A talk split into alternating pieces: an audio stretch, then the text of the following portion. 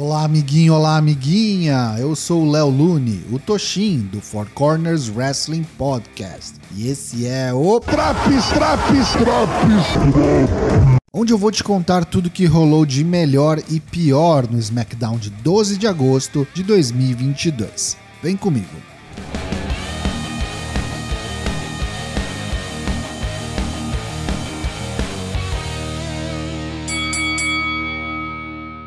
O show começa com um combate do torneio para coroar as novas campeãs femininas de duplas. Luta 1: Raquel Rodrigues e Alia versus Ayali e Shotzi.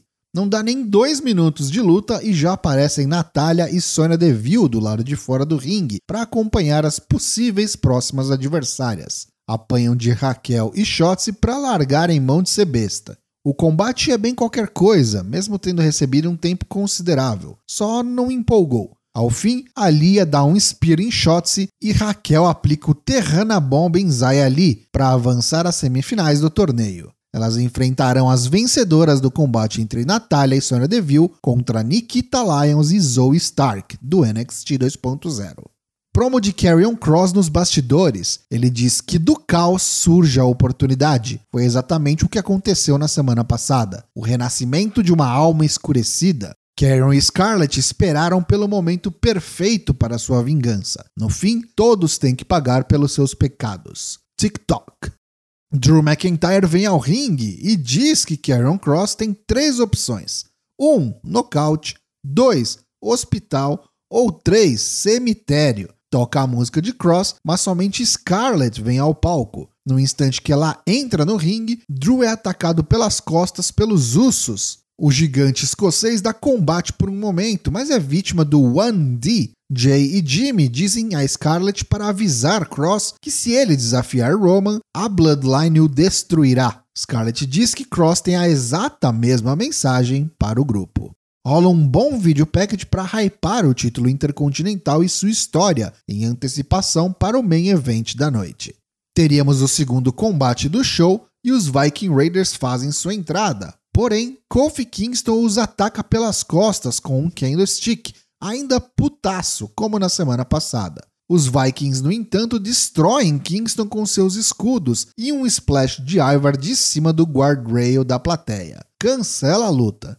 Semi vai bater na porta do vestiário da Bloodline e os Usos estão bolados. Eles são pegos por um ataque surpresa de Drew McIntyre, que os arrebenta contra as paredes. E diz que toda semana que eles se envolverem, Drew vai arrebentá-los. Semi vazou rapidinho. Hora de mais um retorno cortesia do Titio Triple H. Luta 2: Hit Row vs Brandon Scott e Trevor Irving. B-Fab, Top Dollar e Ashanti D Adonis estão de volta à WWE. Um squashão poderoso com Top Dollar dando um World Strongest Slam, segurando ambos os jobbers e encerrando a fatura em conjunto com Adonis, com o finalizador Heavy Hitter em menos de dois minutos após um vídeo recap da semana passada mostrando a Gauntlet Match, que deu a Shayna Baszler o posto de number one contender pelo SmackDown Women's Title, vamos à assinatura de contrato da luta pelo título no Clash of the Castle. As mesas e o contrato estão posicionadas, mas antes surge Ronda Rousey, vinda do meio da torcida. Ela diz que não deveria estar ali, afinal foi suspensa e também multada. Ela então despeja milhares de dólares de uma bolsa que trouxe consigo, em cima da mesa do contrato. Chegam os seguranças para retirá-la do recinto e uma segurança feminina tem a grande ideia de pegar Honda pelo braço. Toma um arremesso de judô e Rousey ameaça colocar a pobre coitada em uma chave de braço, mas os guardas e árbitros a convencem a desistir. Ronda caminha em direção à saída e Shayna Baszler vem ao palco e diz que Rousey não pode fazer o que fez. Não é assim que as coisas funcionam por ali. Ronda parece decepcionada e diz que Shayna já foi uma matadora e então vai embora. Shayna vem ao ringue para assinatura de contrato e diz que o alvo no braço lesionado de Liv Morgan está muito tentador. E em Cardiff, país de Gales, ela arrancará membro por membro da campeã. Shayna assina o contrato e Liv, com uma tipóia, vem ao ringue para fazer o mesmo. Morgan chama Baszler de versão pirata de Ronda Rousey e lembra que ela venceu a original duas vezes. Liv assina o contrato e é claro que toma ruim, pois Shayna ataca o braço esquerdo de Liv sem nenhum remorso ou piedade. Mas ao fim, Morgan consegue aplicar um Bulldog com um braço só em Shayna, que cai de cara na mesa e fica atordoada entre os destroços. Os Usos vêm ao ringue e chamam Drew McIntyre para briga em uma Tag Team Match. Luta 3: The Usos vs Drew McIntyre. Tag Match? Quem precisa de dupla? Drew encara os gêmeos sozinho, mas começa a tomar a pior. Eis que chega a ajuda na forma de Madcap Moss. Ok, agora isso é oficialmente uma luta de duplas. Sai um pouco melhor que a encomenda isso aqui, viu? E os Usos mandam bem, como dupla de verdade que são, e ainda contam com a ajuda de Sami Zayn, que surge no meio da luta para distrair os adversários da Bloodline.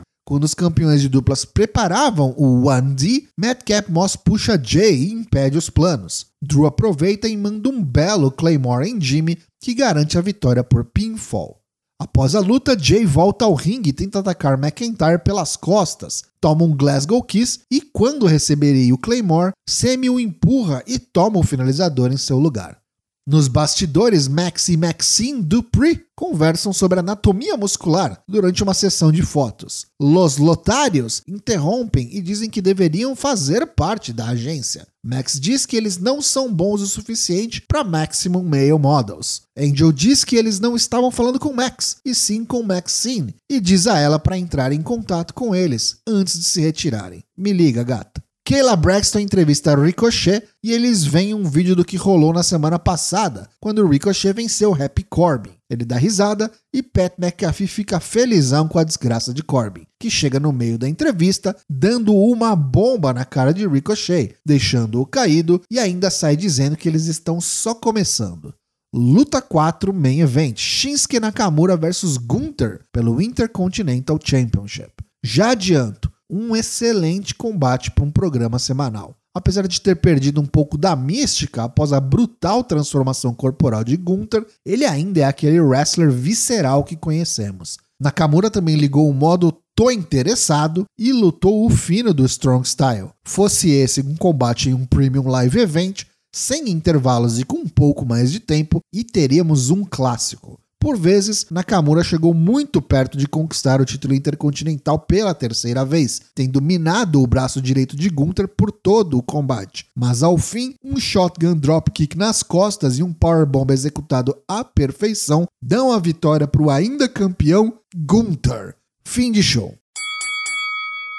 Pontos negativos desse SmackDown de 12 de agosto de 2022. Luta meio bagunçada pelo torneio de duplas femininas. Alia e Shotzi às vezes pareciam perdidas e não sabendo o que fazer a seguir.